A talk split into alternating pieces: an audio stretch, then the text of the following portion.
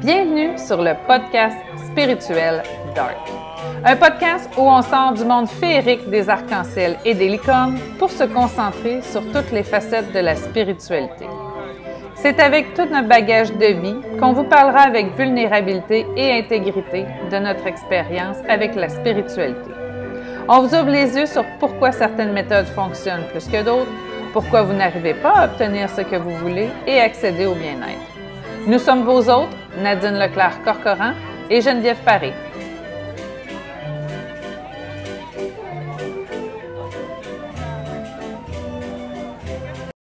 Bonjour à tous, j'espère que ça va bien.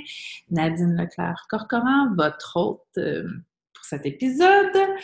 Donc, aujourd'hui, je veux vous parler, j'en ai parlé un petit peu dans mon, introduction de qui je suis, je veux vous parler euh, de ma relation avec euh, la mort.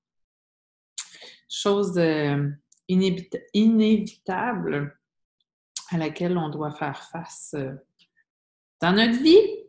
Et c'est ça, donc si vous avez écouté l'épisode précédent, vous savez que j'ai une relation particulière avec la mort. Euh, ça, commence, euh, j'ai été ouvert un peu à tout ce qui est euh, en lien avec la spiritualité, en lien avec le deuil, en lien avec qu'est-ce qui se passe après la mort. à l'adolescence, quand j'étais au secondaire, j'en ai parlé un petit peu aussi, ma mère, ma mère qui est infirmière, travaillait euh, aux soins palliatifs.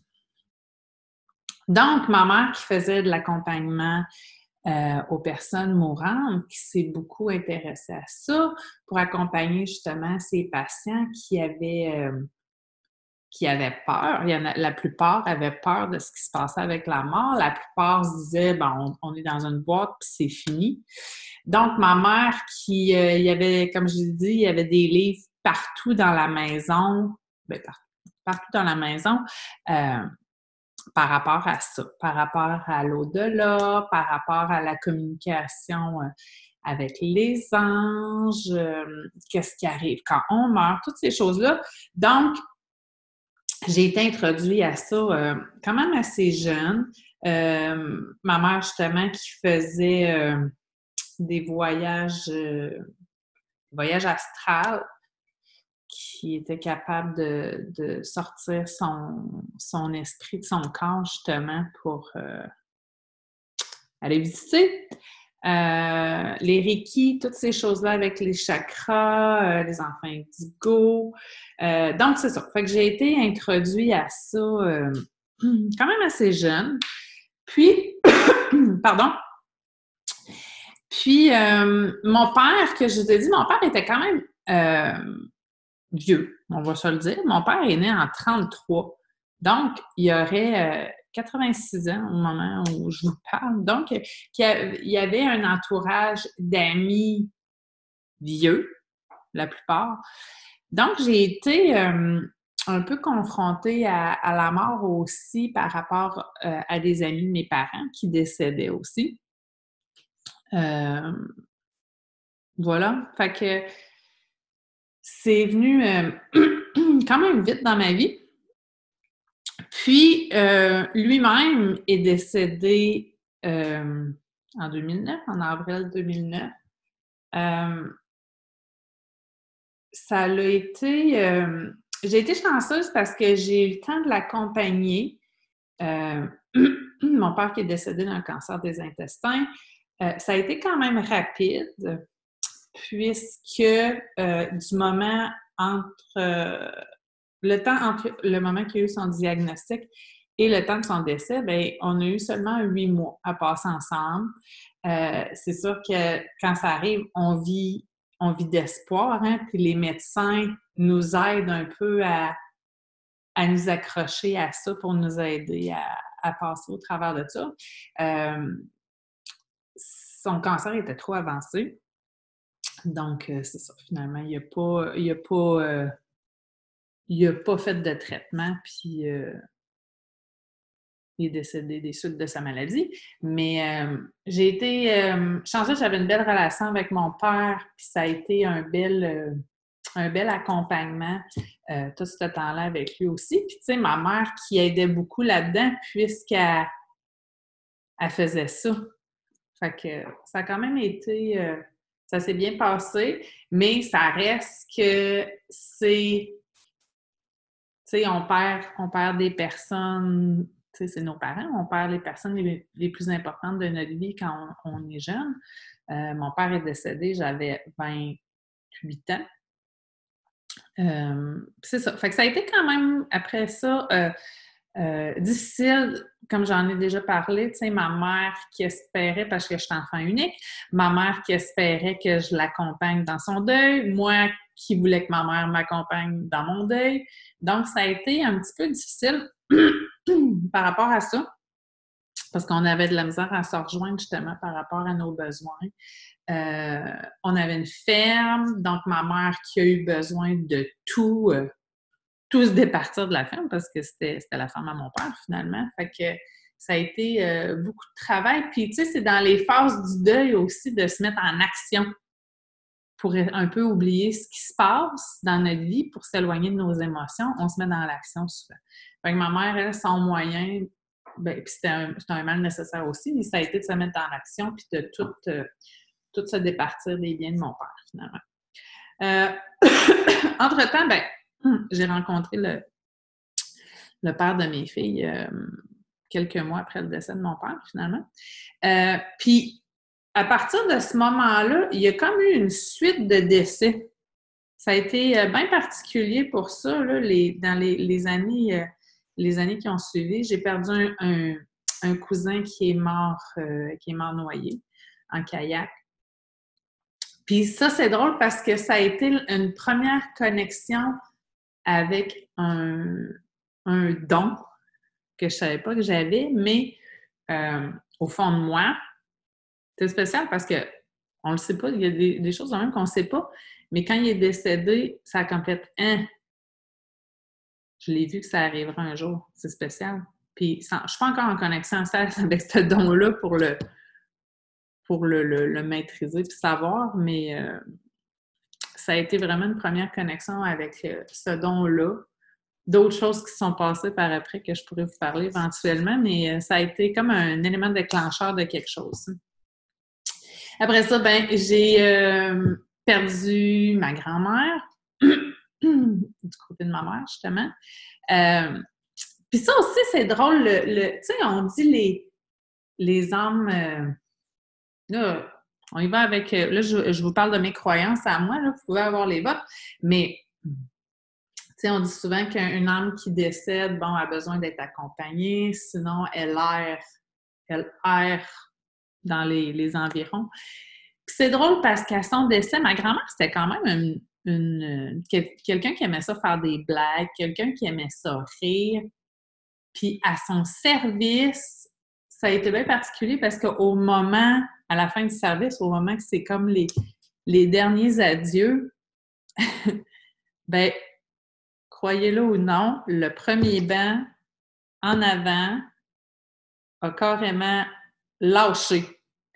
Fait que ça a été bien drôle parce que, ben c'était pas drôle, mais c'était drôle, mais au moment où on était tous tellement tristes de dire au revoir, elle a réussi à sa manière à nous donner le sourire. Fait que ça a été un beau clin d'œil de, sa part. J'ose croire que c'est elle qui a fait ça pour nous donner le sourire. Mais, euh, ouais.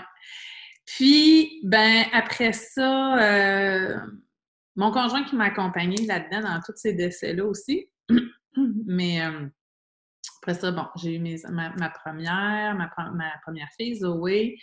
Euh, c'est drôle à ce moment-là, ça aussi, je je sais pas si c'est les hormones, je sais pas s'il y a des, femmes euh, qui ont été enceintes pourraient m'en parler, mais partout où j'allais pendant que j'étais enceinte, pendant que je chantais ma fille en vie à l'intérieur de moi, j'ai eu une peur de la mort, j'ai eu une peur de mourir. J'étais sur la route, puis j'avais peur de faire des accidents. C'est bien, ouais, c'est bien particulier. Je sais pas, je sais pas, vous, vous, écrirez dans les commentaires si jamais euh, ça vous rejoint, mais j'avais, j'avais bien peur de ça à ce moment-là. C'est peut-être hormonal, je ne sais pas. Ensuite, ben, j'ai eu ma, mon deuxième enfant, Eve, en 2015. Et, ben, suite à ça, ma fille est née à, la fin février. à la fin février, le 26 février. Et euh, le 6 avril 2015, Guillaume, le père de mes filles, l'homme de ma vie à ce moment-là, est décédé de manière subite. Euh, je, peux, je suis sûre qu'il y a du monde qui sont curieux, qui vont, qui, qui, qui, se demandent ce qui s'est passé. Je peux vous en parler un peu, mais en gros, c'est qu'il y avait une malformation au cœur. Son cœur était. Euh, son ventricule gauche était trois fois plus gros que le droit. Donc, il avait, son cœur était trop gros, qui allait euh, compresser sur ses artères principales, finalement. Fait que les artères étaient comme bouchées. Le cœur, il pompait fort. Puis, à un moment donné, ça a été trop. Euh, il y a eu une autopsie parce que Guillaume est décédé à l'âge de 31 ans. Euh, il y a eu une autopsie et les causes de ça, de cette, cette malformation-là au cœur, n'ont pas été déterminées. il y a un suivi qui est fait en génétique parce que j'ai quand même des, j'ai eu des enfants avec lui ça fait, ça fait quatre ans et demi de ça, pas une nouvelle. Fait que un jour, ils vont peut-être découvrir quelque chose puis ils vont nous rappeler, mais euh, c'est un, processus assez euh, élaboré, je crois. Mais bref, tout ça pour dire que quand, puis je, vais vous parler un petit peu de comment ça s'est passé aussi. Puis chacun réagit à sa manière dans des situations euh, dramatiques, des situations d'urgence, des situations inattendu comme ça, mais euh, Guillaume s'est élevé euh, le matin parce que mon bébé avait quand même cinq semaines. Donc, le deal, c'était que lui s'occupait de la plus vieille pour que moi, moi qui allaitais la nuit, je m'occupe du bébé, de F. Et bon, ma plus vieille toussait, ma plus vieille avait la, toux et euh, Guillaume s'est levé pour aller s'occuper de, de Zoé, excusez. Et moi, je disais, ben là, tu te lèves-tu? Parce que lui, un homme dort tout le temps très bien hein, quand c'est des enfants qui toussent. Euh, donc, Guillaume s'est levé, est allé prendre Zoé, est allé, euh, il a eu le temps de la prendre, la mettre sur la table à langer, détacher son pyjama, y mettre du VIX, euh, rattacher son pyjama, et là, il est tombé. moi, je, finalement, j'étais avec lui, j'étais allée porter de l'eau à ma fille. Puis c'est spécial parce que, tu sais, avec du recul, quand tu en parles, parce qu'après, tu cherches des réponses à tout ça, mais il est mort vraiment sur le coup. Il, est tombé par terre, il ronflait. C'était déjà l'air qui sortait de son corps. Mais là, moi, j'avais quelqu'un à terre qui ronflait. Je dis, il me fait une, il me fait une joke, tu sais, on s'attend pas à ça. 31 ans, tout va bien. Euh, finalement, il, ronfle ben, il rentre, mais il ne il, me répond pas. Donc, j'appelle le 911. Euh, on me dit de faire le massage cardiaque. Donc, j'ai fait le massage cardiaque en attendant euh, que les ambulanciers arrivent. Euh, puis, j'étais tellement dans le déni de ce qui se passait les ambulanciers faisaient le défibrillateur, puis j'allais les voir très polis, dire Excusez-moi, je voulais pas déranger. Excusez-moi, mais pourquoi, pourquoi vous ne l'amenez pas à l'hôpital? Il dit Ben, on a un protocole. Ah, merci. Puis là, genre, je me retassais, je les laissais travailler. Puis, euh, ça a été, ils l'ont défibrillé vraiment plusieurs fois. Je pense que le protocole, c'est tant qu'il y a de, tant qu'il y a de l'électricité dans le corps, tu, tu t'essayes, mais euh, sais, en reparlant, après, j'ai reparlé à des médecins, puis pour qu'ils vivent, il aurait fallu qu'il y ait carrément un défibrillateur direct sur lui. C'était trop, c'était vraiment instantané.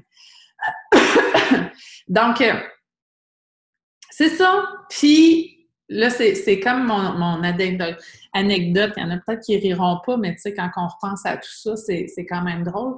Mais Guillaume faisait 6 pieds 6, 280 livres. Euh, puis quand ils ont essayé de le sortir de la chambre, parce qu'il fallait qu'il descende, il en était à l'étage, il y avait deux ambulanciers, deux stagiaires. Donc, une personne ou les pieds, trois ou, euh, le haut du corps. Et là, il y a comme un petit, un petit bout de rampe. Fait que la personne ou les pieds, parce que les pieds sont passés en premier, fallait le lever. Mais ils ont échappé. Ils ont échappé Guillaume. C'était pas, pas drôle à ce moment-là. mais là, je peux en rire maintenant, mais ils l'ont échappé. Et là, comme je vous ai dit, c'était un gars baraqué.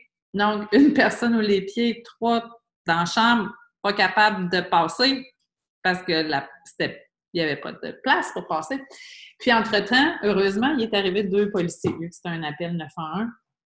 Il y avait deux policiers. Et là, ils l'ont, ils ont fait ça passe ou ça casse. Fait qu'ils l'ont sorti. Ses pieds, ont accroché dans la rampe. Écoute, puis on, a entendu les pieds cassés. Et là, moi, dans mon déni de me dire, mais mon Dieu, il va tomber avoir mal quand il va se réveiller. Moi, dans ma tête, il dormait encore. Il va tomber avoir mal quand il va se réveiller. Puis là, je me voyais, là, c'est pas vrai. Je vais m'occuper de deux bébés, puis là, en plus, il va falloir que je le cesse parce que lui, il va être en chaise roulante ou en béquille, il ne pourra plus marcher. Pour vous dire comment j'étais dans le déni. Mais bref, fait sont, sont partis en ambulance, puis sont partis euh, vraiment pas pressés. Puis tu sais, sans en y repenser par après, c'était comme clair, mais moi, je voulais pas le voir à ce moment-là. Donc, on est allé, euh, on est allé à l'hôpital. Euh, ils nous ont amenés dans une... Puis à ce moment-là, autre chose, à ce moment-là, sa famille, ses parents, c'était un dimanche, il est décédé un lundi de. C'était le long congé de Pâques. Puis pendant ce temps-là, ses parents étaient partis, eux, ils s'en allaient à Atlanta en voiture. Sa sœur était partie euh, chez sa belle-sœur à Saint-Jean-sur-Richelieu. Donc, c'est qui, c'est qui j'ai appelé, ma mère qui est venue s'occuper de mes enfants. Mais euh, les policiers me disent euh, Mais là, tu t'en vas, t'as-tu appelé quelqu'un? J'ai fait Ben non, je m'en vais à l'hôpital, je vais aller voir mon chat. Mais dans ma tête, il était, pas mort. Fait que finalement, j'ai appelé d'autres membres de la famille, mais on, est, arrivé à l'urgence. Bon, ils nous ont emmenés dans la petite salle où ils annoncent les mauvaises nouvelles, justement.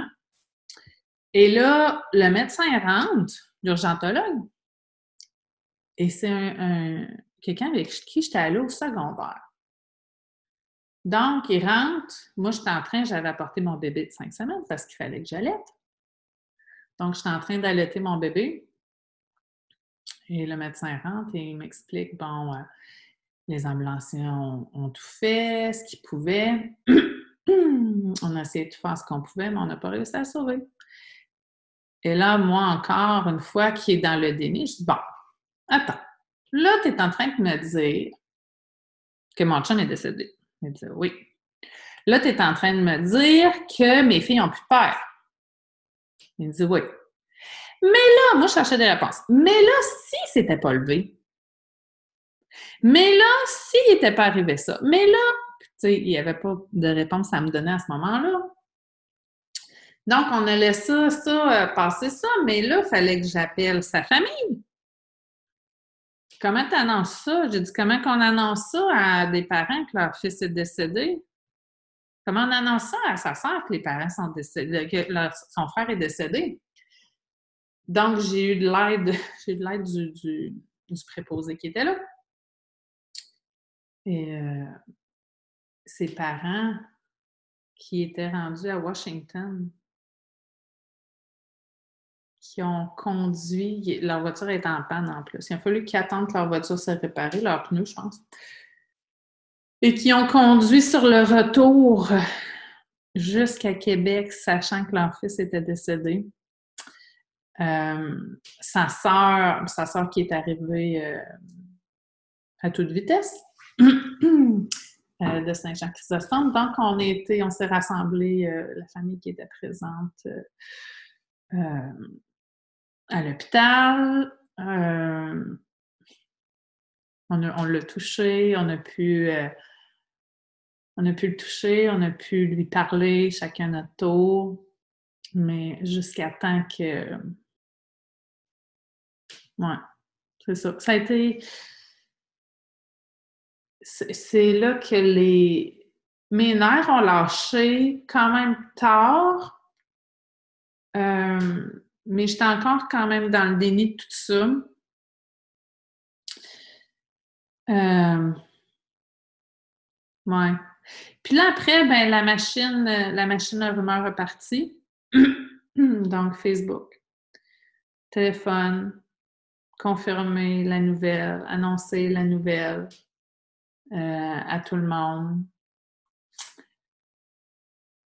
Euh, appeler, appeler euh, pour régler les papiers, appeler pour régler le service. Puis, tout, tu sais, puis tout ce temps-là, tu le crois pas encore. C'est bien, c'est, c'est dans les phases du, du deuil, tu sais, il y a vraiment le choc. Puis après ça, ben, t'as comme le déni que tu dis, Steph, il va réapparaître, tu c'est une joke, là. Je, je, c'est long avant qu'on croit. Tu sais, je pense que ça m'a pris une grosse année, cette, cette phase-là, de dire, OK, il reviendra pas pour vrai, là ça a été long. Puis c'était de. C'était de dealer avec mes enfants aussi pendant tout ce temps-là, parce que ma plus vieille, à chaque fois que quelqu'un arrivait chez nous, disait, tu sais, allait voir à la porte, elle attendait son père, qui n'est jamais arrivé. Mais euh, Oui, fait que ça a été euh, bien ben particulier, comme si c'était super normal, mais euh, on s'est beaucoup accompagné là-dedans, ma famille, ma belle famille. Euh, j'ai eu beaucoup d'aide parce que justement, j'étais épuisée, j'essayais d'allaiter ma fille. J'étais brûlée, je produisais plus de lait, fallait lui la mettre au biberon, elle voulait rien savoir. on a essayé de la faire s'endormir tout cela, elle ne voulait rien savoir. Ça a été, euh, ça a été difficile. Euh, on a préparé le service qui a été magnifique. Puis il y avait du monde. Guillaume, c'était quelqu'un, euh, c'était quelqu'un qui avait le cœur sur la main. C'était une grosse douceur tout le temps là pour tout le monde il y avait du monde, les, gens qui travaillaient au, salon funéraire, on dit on n'a jamais vu ça. Il y avait une file de gens jusque dans la rue pour offrir les sympathies. C'était magnifique de voir ça. On dirait, je, viens émue, là, mais c'était magnifique de voir ça, comment ils pouvaient être aimés et appréciés. Il y a eu euh, une salle à son travail, une salle de réunion qui a été nommée en son honneur. Fait que c'était beau aussi de recevoir tous ces témoignages-là de comment il était apprécié et aimé. Euh, suite à ça, ben là, on entre dans toute euh, la gamme d'émotions de on est en tabarnak après la vie, on comprend pas pourquoi ça nous arrive à nous autres, on entre dans notre dans notre victime. Je pense que c'est inévitable de toute façon. Des peurs. Moi, pendant au moins un mois, je n'étais pas capable d'être seule chez nous dans ma maison avec mes enfants. Je n'étais pas capable de dormir tout seul. Il y avait quelqu'un qui dormait dans ma chambre avec moi. Je me disais, c'est sûr qu'il y a quelqu'un d'autre qui va mourir. Puis je dis un mois, je pense que c'est deux, puis même trois mois que j'avais. Je n'étais pas capable. Je n'étais vraiment pas capable de rester tout seul.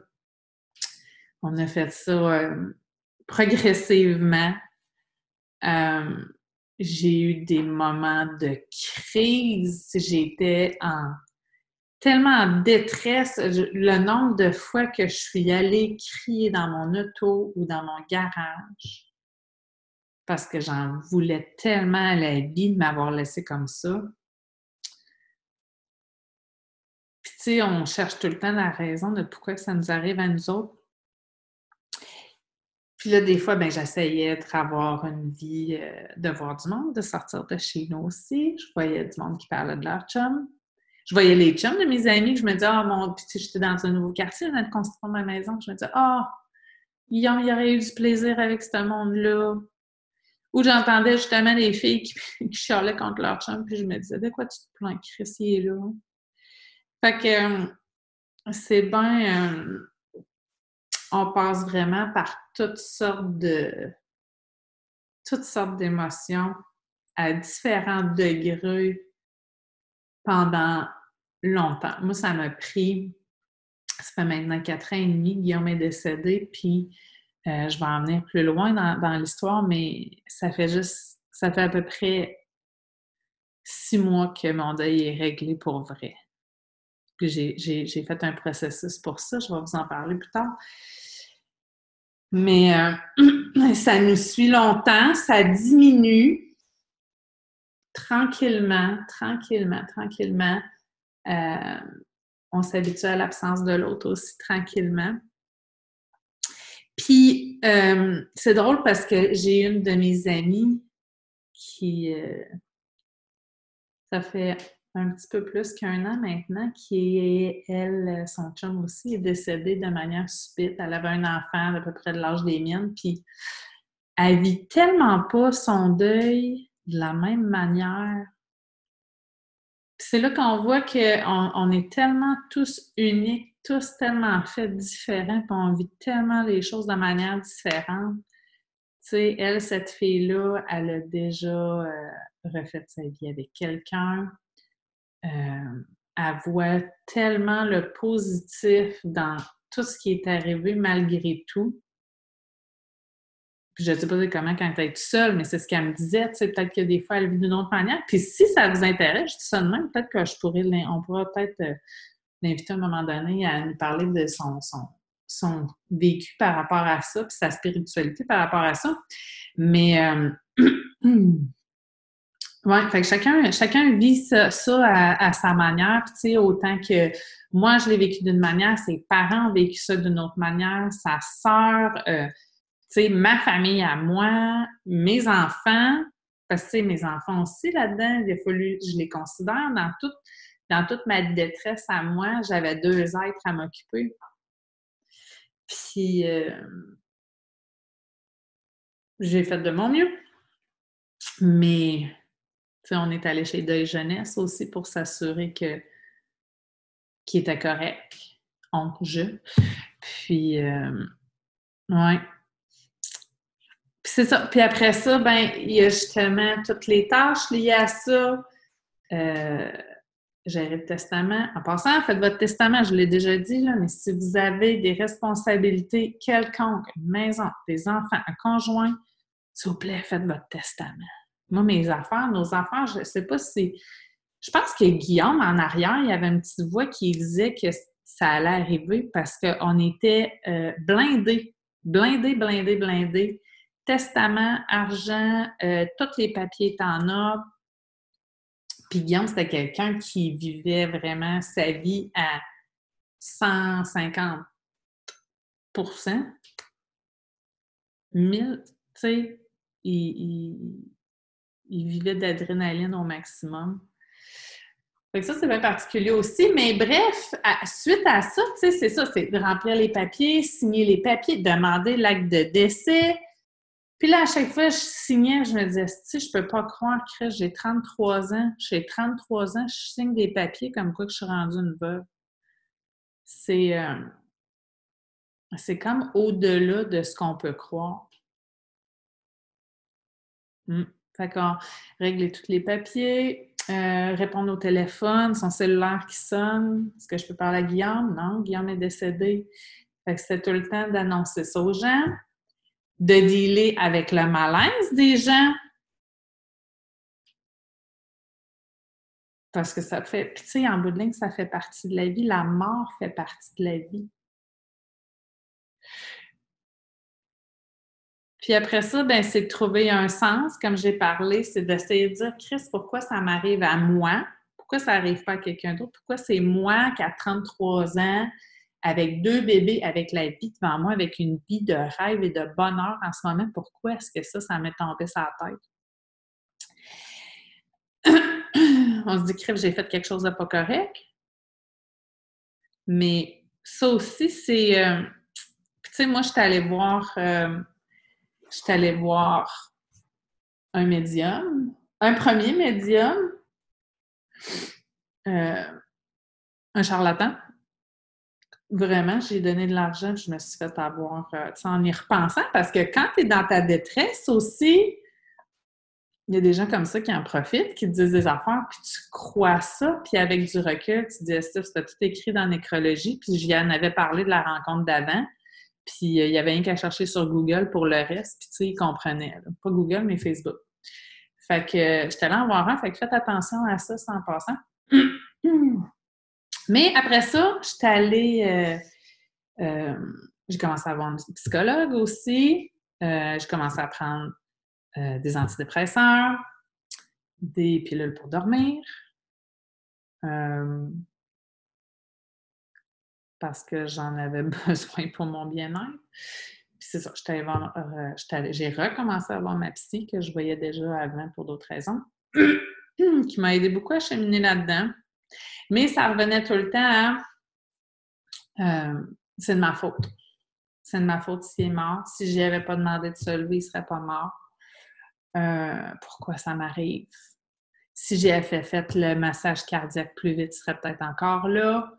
Euh, on essaie de trouver encore des solutions, des raisons, des réponses. On cherche un estime coupable, puis Chris, il n'y en a pas. On ne peut pas être fâché après personne d'autre qu'après la vie. C'est pas, euh, c'est pas comme un accident d'auto que tu dis, bon, il y avait un gars chaud, je vais être fâché après lui. C'est même pas ça, c'est qu'il n'y a même pas de coupable. C'est la nature. Fait que ça aussi, je pense que c'est difficile pour ça ben c'est ça rend pas la chose plus facile sinon, mais on ne sait pas après qui qu'il faut être fâché. Puis, c'est ça. Donc, je reviens au voyant, au médium.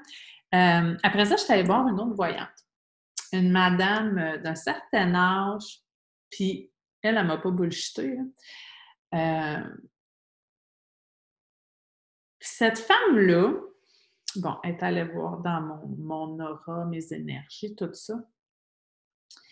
Puis elle connaissait pas mon âge, elle connaissait pas l'âge de Guillaume, j'avais rien dit. Puis elle m'a dit ta vie va commencer. Elle dit Toi, ta vraie vie, là, ta vraie, vraie vie, pas celle que tu n'es, ta vraie vie va commencer à 33 ans. Fait que là, je suis restée euh, OK. Bon, elle m'a dit plein d'autres affaires, mais ça, ça m'a euh, vraiment marqué parce que justement, c'est là l'élément déclencheur de ma vie. Puis maintenant, je le crois que ma vie a commencé à 33 ans avec cet élément-là. Ce décès-là m'a permis m'a permis de renaître finalement, carrément, pour vivre ma vie à moi, avec un nouveau sens, avec des nouvelles valeurs, puis tu sais, ça, c'est juste maintenant que je suis capable de le voir. Avant ça, je n'étais pas euh, dans cette énergie-là du tout. J'étais justement dans ma victime qui, se disait pourquoi la vie s'acharne sur moi. Mais il faut tout le temps garder en tête, même si c'est de la merde, là, chaque chose a sa raison d'être, chaque chose a sa raison d'arriver. On l'a décidé avant de venir sur la Terre. C'est clair, c'est clair, c'est clair, c'est clair.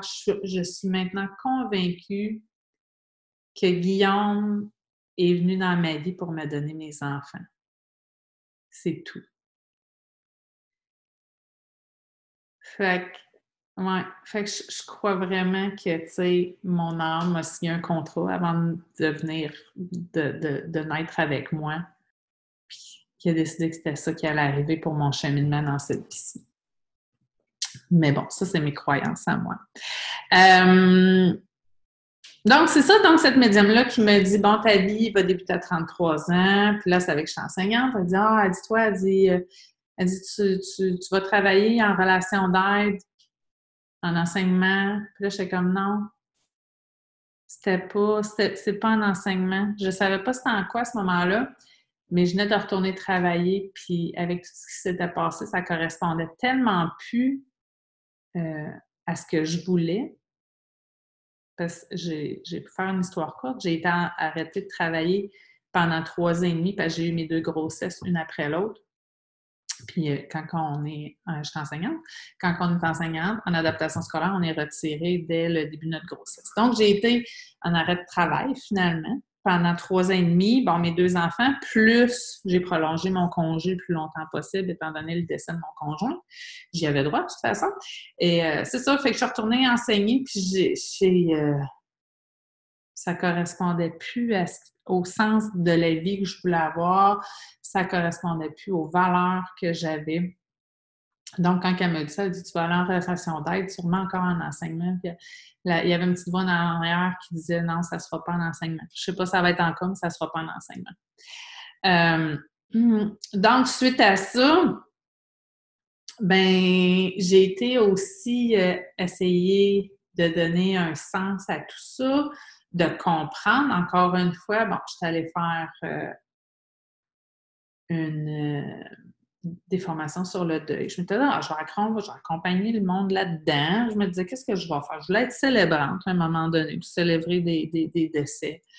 Euh, j'ai. Euh, je suis allée faire, suis faire une formation, euh, en fait, deux jours de formation à, Montréal avec le centre euh, Montbourquette qui fait justement de l'accompagnement pour le deuil. Je, vais aller voir comment je deal avec ça, mais écoutez, ça a tellement, on parlait des étapes du deuil, j'ai tellement pleuré pendant ces deux jours-là.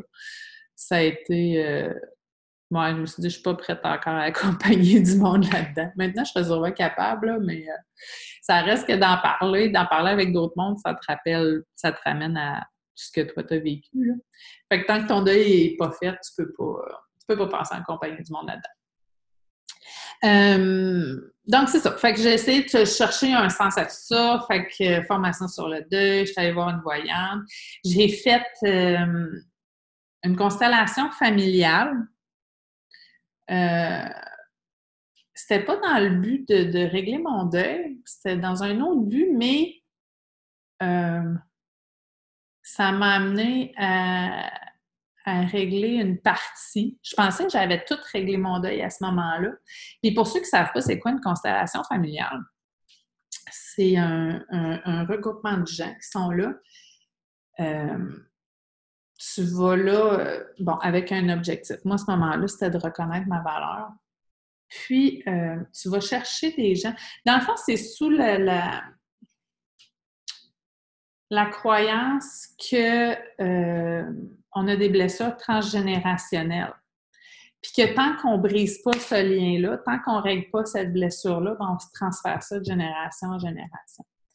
Donc, la constellation familiale, c'est qu'on va chercher des gens euh, dans le groupe qui sont là pour personnifier des membres de notre famille, pour aller régler une blessure.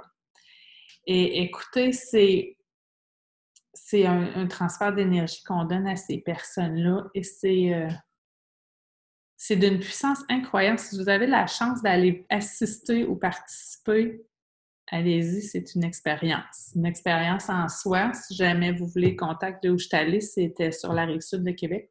Vous pourrez m'écrire. Mais euh, bref, pendant la constellation familiale, on a fait venir euh, mes enfants et c'est Guillaume et j'ai pleuré, pleuré, pleuré toutes les larmes de mon corps que je pouvais j'ai coupé euh, symboliquement le, lien qui m'unissait à Guillaume. Je pensais, ben, j'ai fait un bout de, cheminement là-dedans, je pensais que j'avais réglé mon deuil. Puis finalement, la vie, euh, la vie continue et j'ai commencé à aller faire des soins énergétiques avec une femme ici à Québec qui, euh, bon, qui a un, lien avec les anges, qui a un lien avec euh, les entités, tout ça. Puis euh, elle me dit euh, Guillaume est encore là. Je l'ai vu deux rencontres, la troisième rencontre, elle dit là, Guillaume est encore là. Elle dit Es-tu prête à le laisser partir? Et là, j'ai encore une fois pleuré, pleuré, pleuré, pleuré. Elle, elle le voyait. Elle voyait, elle dit là, il y a il y a sa main sur ta joue. Puis, avec l'aide des. Là, c'est encore une fois, c'est si vous voulez croire, mais avec l'aide des anges qui étaient là, j'ai euh, coupé le fil d'argent qui m'unissait à Guillaume. Puis ça fait pas longtemps de ça, là. ça fait peut-être euh, six mois. Mais je vous le dis, depuis ce temps-là, là, mon deuil est vraiment réglé. Euh, ça s'est vraiment réglé avec euh, ce soin-là que j'ai eu, avec cette coupure-là, que j'ai été capable de laisser partir Guillaume. C'est ça, si vous en avez déjà entendu parler aussi, on dit qu'il faut, faut apprendre à laisser quitter les, les âmes des personnes décédées parce que sinon, on les empêche de s'élever, on les empêche de, de retourner vivre d'autres choses, on les empêche d'aller au, paradis, si je peux l'appeler de même, dépendamment de vos croyances. Puis je voulais tellement pas le, je voulais tellement pas sentir que je l'empêchais d'évoluer. C'était bien important pour moi, ça, même si ça a été difficile. Je voulais je l'aimais tellement que je voulais pas le bloquer là-dedans non plus. Puis, ça, c'est drôle aussi parce qu'avec tout ça, ça l'a fait en sorte que, oui, la mort, c'est, de l'inconnu. On ne sait pas c'est quoi, mais j'ai plus peur. J'ai plus peur. Oui, j'ai peur de laisser mes enfants. Je voudrais pas laisser. Je, serais malheureuse de mourir maintenant, de laisser mes enfants seuls, orphelines. Ça, c'est quelque chose qui va me déranger, mais la mort comme telle, c'est plus quelque chose qui me fait peur parce que je sais qu'il y a plein de monde qui m'aiment, qui sont là puis qui m'attendent. Hey, je t'ai motivée à vous en parler. Mais, ouais. Fait que c'est c'est bien. Euh, c'est difficile d'exprimer tout ce qu'on veut dire par rapport à la mort. Mais c'est ça, fait que mon, mon deuil est fait. Il y a des rituels qu'on garde pour les enfants. Tu dans ma maison, il y a des photos. Il y a des, photos de Guillaume parce que c'est le père de mes filles. Euh, on a planté des arbres dans la cour. Il y en a un qui a des cendres de Guillaume parce que, croyez-le ou non, Guillaume, à la carrure qu'il avait, je rappelle 6 pieds 6, 280 lits, excusez, Guillaume ne rentrait pas au complet dans son urne. Donc, rions-en. Hein. Donc, euh, ah, j'avais un, surplus de cendres. Fait on a planté un arbre euh, chez nous, sur la cour de la maison qu'il a construit. Euh, on a mis des cendres euh, avant de le planter. Fait qu'on a des rituels, tu quand c'est sa fête, on se fait un souper de famille, puis là, on mange ce qu'il aimait manger, son dessert préféré. Euh, quand il y a les anniversaires des filles ou les fêtes, c'est sûr qu'il y a toute une petite pensée aussi qu'on se dit est bas là pour célébrer ça. Quand les filles vivent des, des fiertés ou des choses importantes. Tu quand ma fille a commencé l'école cette année, sais, même si on à la salle, on se dit, crif, il manque tous ces beaux moments-là, pareil. Ouais.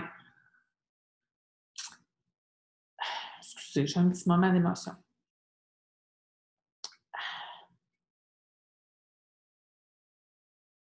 Tu sais, je pense que c'est ça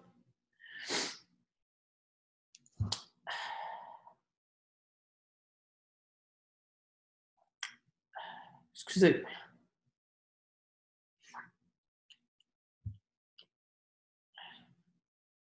Je pense que c'est ça qui me fait le plus de peine là-dedans, c'est de, voir tout ce que lui manque. Surtout de mes filles. Ces filles qui étaient ses trésors, qui manquent tous ces beaux moments-là qu'il aurait voulu partager avec lui. Puis, autant pour elle que je trouve ça plate qu'ils peuvent qu'ils l'ont pas connu, premièrement, parce qu'il était trop petit. Comment que c'était une personne extraordinaire, puis justement partager plein de beaux moments avec lui. Je pense que c'est ça qui me fait le plus de peine dans ça, là, encore. Puis ça reste que ça, même si un deuil est réglé, c'est des choses qui vont continuer toute ma vie parce que je vais tout le temps vivre des choses merveilleuses avec mes enfants, puis il ne sera pas là pour les partager. Mais tu sais, ça reste maintenant, il y a quelqu'un d'autre dans ma vie, c'est d'autres. Euh, c'est une autre réalité. On vit des très belles choses quand même, mais ça reste qu'il y a ce, ce lien-là qui n'est plus là. Puis, euh, ouais. Euh, donc, c'est ça. Fait qu'on se garde des, euh, des petits rituels comme ça. Tu sais, j'aime j'aime rappeler à mes filles, surtout quand il y a quelque chose qu'ils ne veulent pas manger, même sur demain, Ah, ça, c'était le repas préféré de papa. J'aime leur rappeler euh, les choses qu'ils aimaient. Euh, c'est pas quelque chose qui est tabou chez nous. On en parle, on en parle beaucoup. Les filles me posent des questions, les filles savent qu'est-ce qui s'est passé. On essaie d'expliquer euh, le plus euh, quand je dis on, c'est je, mais j'essaie de leur rappeler le plus, euh, leur expliquer le plus rationnellement qu'est-ce qui s'est passé à son corps physiquement, parce qu'à deuil jeunesse, c'est ce qu'ils recommandent de faire, de ne pas y aller avec nos croyances, pas dire papa est au ciel ou papa est autour de nous, leur permettre à elles d'avoir leurs propres croyances fait que c'est vraiment d'y aller pour le moment avec ce qu'ils sont capables de comprendre à l'âge qu'ils ont, parce que le concept de la mort jusqu'à environ 10 ans, c'est pas clair pour eux.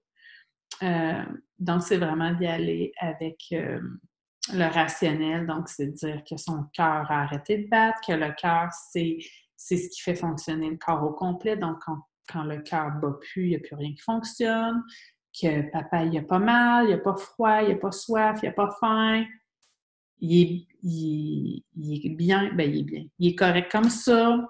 Euh, d'aller tout expliquer euh, le processus, parce que Guillaume, on l'a fait euh, incinérer. Vous savez, il y a eu des cendres. fait qu'expliquer vraiment tout ce qui est concret pour les enfants. Mais ça reste que, tu sais, c'est dur de... C'est dur de ne pas parler de nos croyances quand même à, nos enfants de leur laisser avoir les leurs. Je pense que c'est comme n'importe quoi. Nos enfants s'imprègnent de tout ce qu'on leur dit. Fait que. Ouais. chose qu'on a eu peur aussi, c'est qu'on disait Papa est au ciel. Un jour, on est allé en voyage. Fait qu'on espérait qu'ils cherchent pas. Je parle de moi de mes beaux-parents, on espérait que mes filles ne cherchent pas leur père euh, dans le ciel. Fait que, c'est ça, c'est de faire attention aux mots aussi qu'on utilise avec les enfants. Euh, depuis ce temps-là, j'ai été confrontée à d'autres, d'autres décès. Euh, pas, euh, pas de des personnes de qui j'étais très proche, mais ça reste que je fais je suis. Euh, ça m'a quand même touchée. Je suis en train de me demander, je oui, je suis retournée offrir des sympathies à des gens depuis ce temps-là, mais euh, c'est ça. Fait que pas vraiment de gens qui, euh, qui étaient très proches. Fait que ça m'a pas replongé encore vraiment dans cet état-là. Il y a par exemple, la semaine passée, je peux vous raconter une anecdote de Dans la nuit, ça sonne. Il était 11h30, minuit, c'était la, soirée du changement d'heure. Ça sonne, ça cogne, ça sonne, ça cogne. Mon chum, il travaille dans le garage. Je dors. Je suis toute seule dans, je suis dans ma chambre. Je ne sais pas qui est dans le garage. Deux policiers qui viennent me voir, ils me disent il y, a, un char dans votre cour qui, euh, qui est en marche. Et moi qui vais voir dans le garage mon je ne le trouve pas. Si vous saviez la panique, je me suis replongée dans le passé. Finalement, il n'était il était pas dans le garage, il était dehors parce qu'il avait entendu sonner, il était allé voir, mais ça m'a fait. Euh, ça m'a replongé vraiment dans le passé. J'ai eu un moment de panique. Puis après, quand j'ai écouté, les nerfs m'ont lâché quand je l'ai vu, là, je voyais encore les pires scénarios. Puis c'est drôle parce que on, euh, moi, je parle pour moi, moi qui est une personne très négative, trop négative, justement. Je pense que cet élément-là, ce, deuil-là, ce décès-là, a été ancré encore plus. c'est mon, mon c'est le travail de ma vie en ce moment, c'est d'être positive. Parce que mon mécanisme de défense a fait que je vais imaginer tout le temps le pire comme ça, il peut pas rien, il peut pas rien arriver de pire que le pire que je pense. Parce que la dernière fois que j'ai pensé comment que ma vie était belle, elle s'est écroulée. Fait que, fait que c'est ça, à chaque fois qu'il arrive des événements, puis là, ça a été vraiment déclencheur en fin de semaine passée, là, mais le, ça fait partie de mon cheminement. Ça faisait déjà, j'étais déjà quelqu'un quand même négatif avant cet événement-là, mais ça l'a vraiment ancré ça euh, en moi. C'est vraiment un gros défi pour moi de voir le positif des choses euh, tout le temps, au lieu de voir le négatif. Hum. Ça l'a aussi réveillé, euh, pour ceux qui connaissent encore une fois les cinq blessures qui empêchent d'être soi-même. Je, je vous ai dit, j'ai une grosse blessure d'abandon qui a aussi été ancré avec cet événement-là. Euh, parce que j'ai été abandonnée. Puis ça reste que c'est une blessure. Je parlais des constellations familiales. C'est une blessure qui est transgénérationnelle chez nous, que ma mère porte, que mon père a probablement porté aussi, mais je ne peux pas y demander. Et qui, selon moi, a été transférée à Zoé, clairement.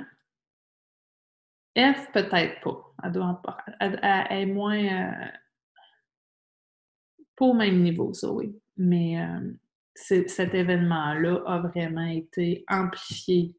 Euh, aussi ma blessure d'abandon, qui fait que je m'accroche à tout ce que je peux,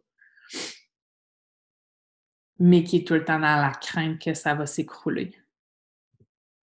Fait que c'est, mon travail actuellement sur moi-même que je dois faire, sur lequel je travaille.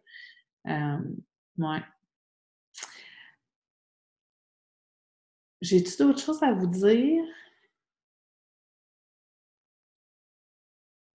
Pour le moment, c'est ce que j'ai à dire, mais juste finir en se disant, tu sais, je l'ai déjà dit tantôt, mais je vais le rappeler on vit tous des événements de marde dans notre vie. Le mien, il n'est pas pire ou mieux qu'un autre. Chacun vit des situations parce qu'ils ont quelque chose à apprendre là-dedans. Moi, ça a été un deuil, un deuil épouvantable. Il y en a que c'est des accidents, il y en a que c'est des divorces, il y en a que c'est juste un. Ben, c'est juste. C'est un licenciement, mais qui va changer leur vie au complet. On vit tous des situations belle et moins belle pour nous faire évoluer. Puis ça, il faut toujours garder ça en tête puis se dire, est-ce au lieu de se dire, Chris, pourquoi ça, pourquoi ça m'arrive à moi, pourquoi la vie s'acharne sur moi, c'est de dire, qu'est-ce que j'ai à apprendre là-dedans? Qu'est-ce qu'il faut que j'apprenne là-dedans? Puis à la minute, puis moi, ça m'a pris du temps là, à comprendre ça, mais à la minute où on va se mettre à penser comme ça au lieu d'être négatif, à la minute où on va se dire c'est quoi que j'ai à apprendre là-dedans, puis qu'on va se mettre à essayer d'être en recherche de réponses, ben ça va être plus facile plus rapidement. Fait que faites juste garder ça en tête au lieu de voir le négatif. Je sais que c'est pas facile, je jamais dit que c'était facile, mais gardez en tête que chaque chose arrive pour une raison. Donc voilà, c'est mon histoire euh, par rapport à la mort. Puis pour finir, j'ose croire, j'ose croire que je vous l'ai dit, ça me fait plus peur, mais j'ose croire que quand on meurt, on s'en va à un endroit qui est extraordinaire, où tout est possible. C'est le... Ouais, où tout est possible. Alors, euh, voilà, on se reparle la semaine prochaine. Au revoir. Vous venez d'entendre le podcast spirituel Dark. Ça vous intéresse d'en savoir plus? Abonnez-vous à la chaîne, cliquez sur le 5 étoiles, partagez-nous vos commentaires et laissez-nous savoir les sujets que vous aimeriez nous voir aborder prochainement. Vous pouvez aussi suivre l'agence Dark sur Instagram et Facebook. On vous invite à poster les émissions que vous avez aimées dans vos stories et à nous identifier.